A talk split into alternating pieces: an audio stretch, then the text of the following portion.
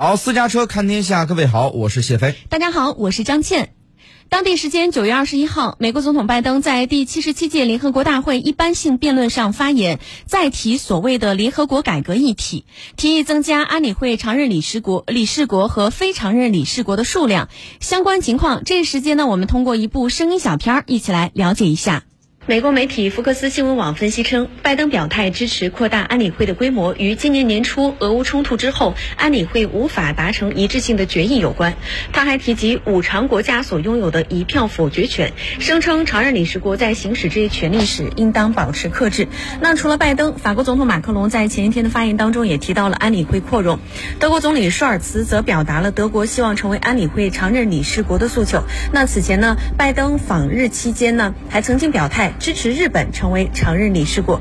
德国总理舒尔茨在第七十七届联合国大会上发言，称希望能够成为联合国安理会的常任理事国，并且表示已经为此做好了准备，愿意首先在二零二七到二零二八年作为非常任理事国，以承担更多的责任，并请求联合国各成员国支持德国的候选资格。常任理事国是安理会当中的五位创始成员国。根据联合国宪章，安理会就非程序问题投票表决时，只要有一个大国不同意，决议就不能通过，也就是我们常说的一票否决权。俄乌冲突爆发之后，美国时常想通过联合国限制俄罗斯，奈何俄罗斯手握一票否决权，数次打破了美国的美梦。那么在发言当中，拜登还提到了俄罗斯作为五常所拥有的一票否决权，他认为。常任理事国在行使这些权利时需要保持克制。根据规定，无论安理会当中的十五个理事国的多数意见如何，其中的五个常任理事国中美、俄、英、法各自拥有对安理会。决议草案的一票否决权可以阻止任何决议的通过。他说，包括美国在内的联合国安理会成员应该始终坚持和捍卫联合国宪章，除了在罕见的非常的情况之下不使用否决权，以确保安理会保持可信度和有效性。拜登认为，增加安理会的理事国数量，能够确保对粮食危机和气候危机等全球主要问题做出更广泛的反应。他说：“现在是这个机构变得更具包容性的时候了，这样我们才能够更好的应对当今的世界的需求。”那么，根据媒体此前的报道，在当地时间九月二十号联合国大会一般性辩论当中，作为五常国家领导人之一的法国总统马克龙也声称，目前的五个常任理事国不足以代表整个世界，联合国安理会应该适当的允许有新的成员加入。值得注意的是，在本届联合国大会一般性辩论开始之前，法新社当地时间九月十八号曾经注意到，美国近期突然开始对所谓的联合国改革高谈阔论起来，其目标完全是瞄准了俄罗斯。今年年初，俄乌冲突爆发之后，美国曾试图在联合国搞事，让俄罗斯为入侵乌克兰付出代价。但是由于俄罗斯在联合国安理会拥有一票否决权，这让美国难以成事，非常不满。那么在最近一次的讲话当中，美国常驻联合国代表琳达·托马斯·格林菲尔德声称支持一项明智而可信的提议，将安理会十五个理事国的数量再扩大。他还暗指俄罗斯多次使用否决权缺乏可信度和合法性。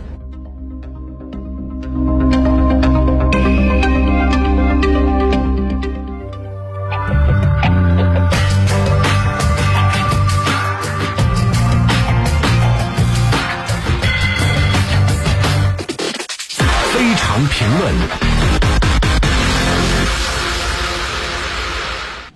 好，走进今天的非常评论。刚刚我们了解到呢，德国总理舒尔茨在联合国大会一般性辩论上发表讲话的时候，他就表示呢，德国希望成为联合国安理会常任理事国，并且请求支持德国的候选资格。哎，那对此谢飞你是作何解读呢？呃，关于这个舒尔茨要谋求入常这事儿啊，就让人会觉得有点儿怎么说呢？就是有点颠覆了现在。二战之后形成的这个世界秩序，如果说联合国还保持这名儿的话，如果德国一旦入场，那基本上连十都没有了。德呃，联合国呢一直在谋求的几项改革，首先一个呢是前一阵子啊，我相信这个很多朋友也注意到了，咱们节目里边聊过，就是说关于投票权的，就是说要取消这个安理会常任理事国的一票否决否决权。就是因为你看现在已经基本上形成这一态势了，就是这个你美国你支持的，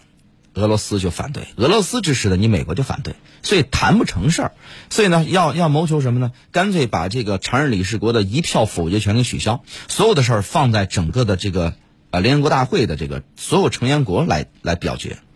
就是变成这么一个层面了。就是这样的一个层面的话，就是啊、那就呃叫少数服从服从多数，而没有说就你们五个表决，然后谁不同意一票就否决了。那这个里边就是那未来影响就深了去了就，那反正现在正在改变吧，正在有可能是往这这部分去调整。那么这个入场这个事儿，那就也深了去了就。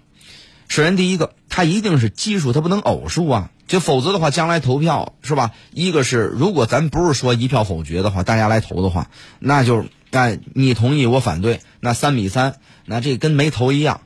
那德国入了，接下来还有谁可能入呢？这个就有就有有一问题了。日本也想入，这土耳其也想入，这个印度也想入，是吧？好多国家都想入。印度说我现在是马上世界人口第一大国了，而且我经济现在也很好，是吧？我这我这能不能入啊？等等。所以说呀，这个联合国的调整啊，它就很复杂，而且呢，呃，这个呃，我们说呢，对于联合国来说呀，这个当初之所以建联合国，就是因为二战结束之后，那么五个胜利国在一块儿，是吧？中美英啊，这个法，呃，中美英法还有哪一个德？呃，德俄对俄罗斯，把人把人忘了就这么重要一个国家，呃，这五个国家在一块儿商量啊，就雅尔塔协议嘛，最后成立了这么一个。那么实际上的雅尔塔协议更主要的是三个嘛，我们说这个罗斯福啊、丘吉尔和斯大林。那么这个本身就是建立在二战结束之后的五个主要的战胜国在一起商量，然后重组了新的世界秩序，就雅尔塔协议。你现在呢？你德国入场，你德国当年的战败国，如果你都入场了，那这就失去了这个联合国建这个联合国的这么一个初衷跟基础了，就。对，德国总理舒尔茨啊，之所以在这个时候明确提出入场的诉求，然后就是他看到了当前全球秩序啊即将迎来新一轮的大地震、大变革和大重组，而这场大地震、大变革和大重组呢，是由半年前发生的这个俄乌冲突引发的，而且呢，它将会是冷战结束以来最为剧烈的，因为不久前呢，俄罗斯呢对乌克兰采取的特别军事行动呢，它的目的不仅仅啊是针对乌克兰。更为关键的是要针对美国与北约，想要挑战美国与北约的霸权，而美国与北约呢，则要利用这次俄乌冲突，在政治经济上搞垮俄罗斯，把俄罗斯呢挤出啊，包括安理会、二十国集团以及人权理事会在内的主要的国际组织了。那么以实现呢由美国所领导的单极化国际秩序，而全球秩序呢即将迎来新一轮的大地震、大变革与大重组。联合国以及这个安理会的改革，尤其是西方国家啊想把这俄罗斯挤出局啊的这么一种情况，则让呢不少国家，尤其是包括德国与日本在内的这个二次世界大战的这个战败国与二战后的非既得利益国家，看到了东山再起啊与取俄罗斯而代之的这么一希望。所以我们看到呢，在以美国为首的西方世界主导下，正在召开的这次联合国大会呢，已经开成了一个反俄和批俄大会，而西方国家反俄批俄的核心，则放在了俄罗斯所谓的违反了联合国宪章上，并且，最后都落脚到了必须要对联合国，尤其是安理会进行改革重组之上。该不该改革？该不该重组？我认为也可能确实到了改革的地步，否则联合国基本上没有任何的效应。从这次的这个俄乌冲突就能看出来，联合国但凡能起到一丁点的作用，那么这场冲突它就不可能发生。所以说，现在基本上就是你俄罗斯想干的事儿，你也绕开联合国，你不用联合国同意；你美国想干的事儿，你也是绕开联合国，你也不用联合国联合国同意。所以呢，联合国接下来马上很有可能，我认为这个这个可能性非常大大，就是说未来将会被北约。甚至是未来还可能有其他组织给架空，这个是我们眼见的。所以它该不该改革？当然该改革。可是呢，改革怎么改？是不是说，就是把过去的五常完全推翻，然后呢，由新的国家替补上来，或者说补充上来？而补充的这个国家怎么定？恐怕这个就很多就是有都是各自放的小九九了。有的时候我都觉得呀，如果有一个所谓的上帝视角，或者说人类啊，其实在地球上这个人类，在整个的浩瀚的宇宙当中是非常渺小的，就像我们看的这个很多蝼蚁，看的这个蚂蚁一样，他们有自己的自组织，有自己的秩序。可是，在人类在这个视角看来，他们非常渺小，甚至有的事儿感觉到非常的可笑。人类现在干的事儿啊，如果说有所谓的上帝视角，或者说是地球毕竟是在宇宙当中很渺小嘛，是不是有更高等的、更高级的、更这个从高层次看待我们的这个生物，是吧？或者是一种生命体在看待我们，看的时候会觉得人类也会非常渺小。那么，人类就在这个可能面临着是否会进行一个人类即将灭亡的这么一种这个局面之下，而人类之间互相争斗，还在争斗的一些所谓的小的这个内心的小九九、小的利益的这个盘算之上，非常可笑。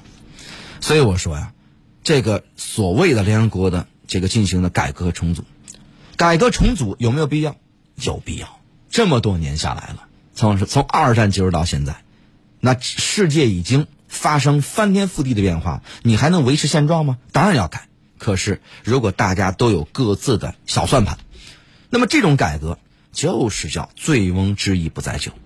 因为只有把俄罗斯挤出局了，二战后的世界秩序才会真正瓦解。已经固化的既得利益集团格局才会出现松动，德国与日本才会迎来真正的机会。那你认为，在现在的俄乌冲突的这样一个大的背景之下，德国是否能够啊最终的如愿以偿的成为联合国的安理会的常任理事国呢？这个可能性有多大呢？呃，俄乌冲突的这个发生，的确呢是让叫嚷了多少年的联合国及安理会的改革真正提上了一日程了，变得比以往任何时候都要更加的迫切了。但是呢，这并不意味着德国最终就一定能够啊心想事成，因为呢，以美国为首的西方国家呢，将这俄罗斯挤出安理会的这个战略企图，最终呢能否呈现啊，最终还是要取决于啊这么两个东西，什么呢？一个是取决于这场俄乌冲突的最终结果。假如有西方国家支持的乌克兰并不能够在战场上战败这个打败这个俄罗斯的话，那么西方国家的这企图呢？啊，就会变成竹篮打水一场空了。第二什么呢？要取决于俄罗斯国内的政治与经济能否扛得住西方国家的封锁、制裁，甚至是策反。啊，除此之外呢，现在的这个国际秩序与国际规则，近年来虽然遭到了强烈的撼动，但是它仍然呢会成为制约德国入常的有力障碍。其中第一大障碍就是联合国宪章的规定。大家知道，联合国呢不仅是二战后成立的，而且是二战后世界秩序的重要组成部分。因此，联合国宪章明确规定，只有中美俄英法才能成为联合国的常任理事国。其余国家都要入常，首先必须要修改联合国的宪章，而修改宪章的门槛是非常高的。其次，根据联合国宪章，要想成为联合国的常任理事国，必须要获得三分之二的以上的安理会成员国的支持。啊，那么还有就是说，根据联合国宪章规定，想入常的国家除了要取得三分之二以上的会员支持之外，还得呢五大常任理事国一致同意才行。也就是说，目前现有的中国、俄罗斯、美国、英国、法国这五个国家，是吧？你要想要任何一个国家，都有可能一票给否决了。这些都注定了西方国家。要在现行规则和现行体系内开除俄罗斯，这个事儿啊，它很难，啊，要让这个德国取而代之更难。而在我看来呢，即便这些条件都具备了，德国想要入场，还要面临激烈的竞争和挑战。因为想要入场的国家不是只有你德国一个，刚才我说了，日本呐、印度啊、奥土耳其啊，甚至巴西，它都都在内，他谁都想入场，都有着强烈的入场意愿。啊，就像一说当主任，咱们这儿当主任，反正反正也不值钱。一说当主任，谁都想当，谁谁都觉得自己能当，是吧？一当导演，谁都觉得自己能当，是吧？这这这所以这巴西，这是巴西、日本、印度啊，都都说，那你要入我也入，你你不服啊？这个是吧？而且呢，这四个国家各自有一套入常的理由，比如说德国、日本啊，都是当今世界上具有举足轻重的地位的经济大国。那么印度呢，则是正在崛起的新兴的经济大国和未来全球第一大的人口大国，而巴西呢，则是南美洲的最大国家，人口规模和国土面积呢，都是居这个世界第五。再加上在欧洲已经有了英法两个常任理事国的情况下，德国再占据一个入场名额，并不符合地区均衡的原则，势必会遭到广大亚非拉国家的反对。所以说呢，很有可能什么呢？即使前面你全跑通了。你通过了，说 OK，可以，这个咱们再讨论讨论入场的事儿吧。但是呢，讨论入场，再补充一个或者把谁替掉，即使前面咱们说路全跑通了，是不是你德国，这都另说。因为全跑通以后，很有可能大家会说，那么你欧洲两个，啊，美洲有一个了，虽然是这个北美是吧？那么。亚洲有一个了，那么这个这个呃，俄罗斯呢？说你算欧洲吧，哎，也能说得通；算这个这个呃，叫这远远东地区吧，反正都能说得通。那怎么着亚非拉也得有啊，是吧？就是你要不就归到亚洲，要不你非洲国家还想有一个呢？但是非洲国家只不过是它实力方面各方面弱一些，等等啊这些东西。所以就是说，中间我认为啊，它的无论是前期。还是后期，他遭到的这种抵触、障碍和难度，应该说的非常的巨大。嗯，那关于这个。呃，联合国大会上关于这个一般性辩论上的发言，在提到联合国改革的相关议题的话题呢，我们也将会在稍后的节目当中继续为大家关注。同时呢，本月呢是我们私家车九九的生日月，私家车九九有疯狂的大派送，早上七点钟到晚上的八点钟，各种大奖送个不停，每个小时都是有惊喜的。而且呢，大家可以在节目之外关注私家车九九九的粉丝群，我们还有群友的狂欢送奖的活动即将开启，发送。进群到私家车九九的微信公众账号就可以了。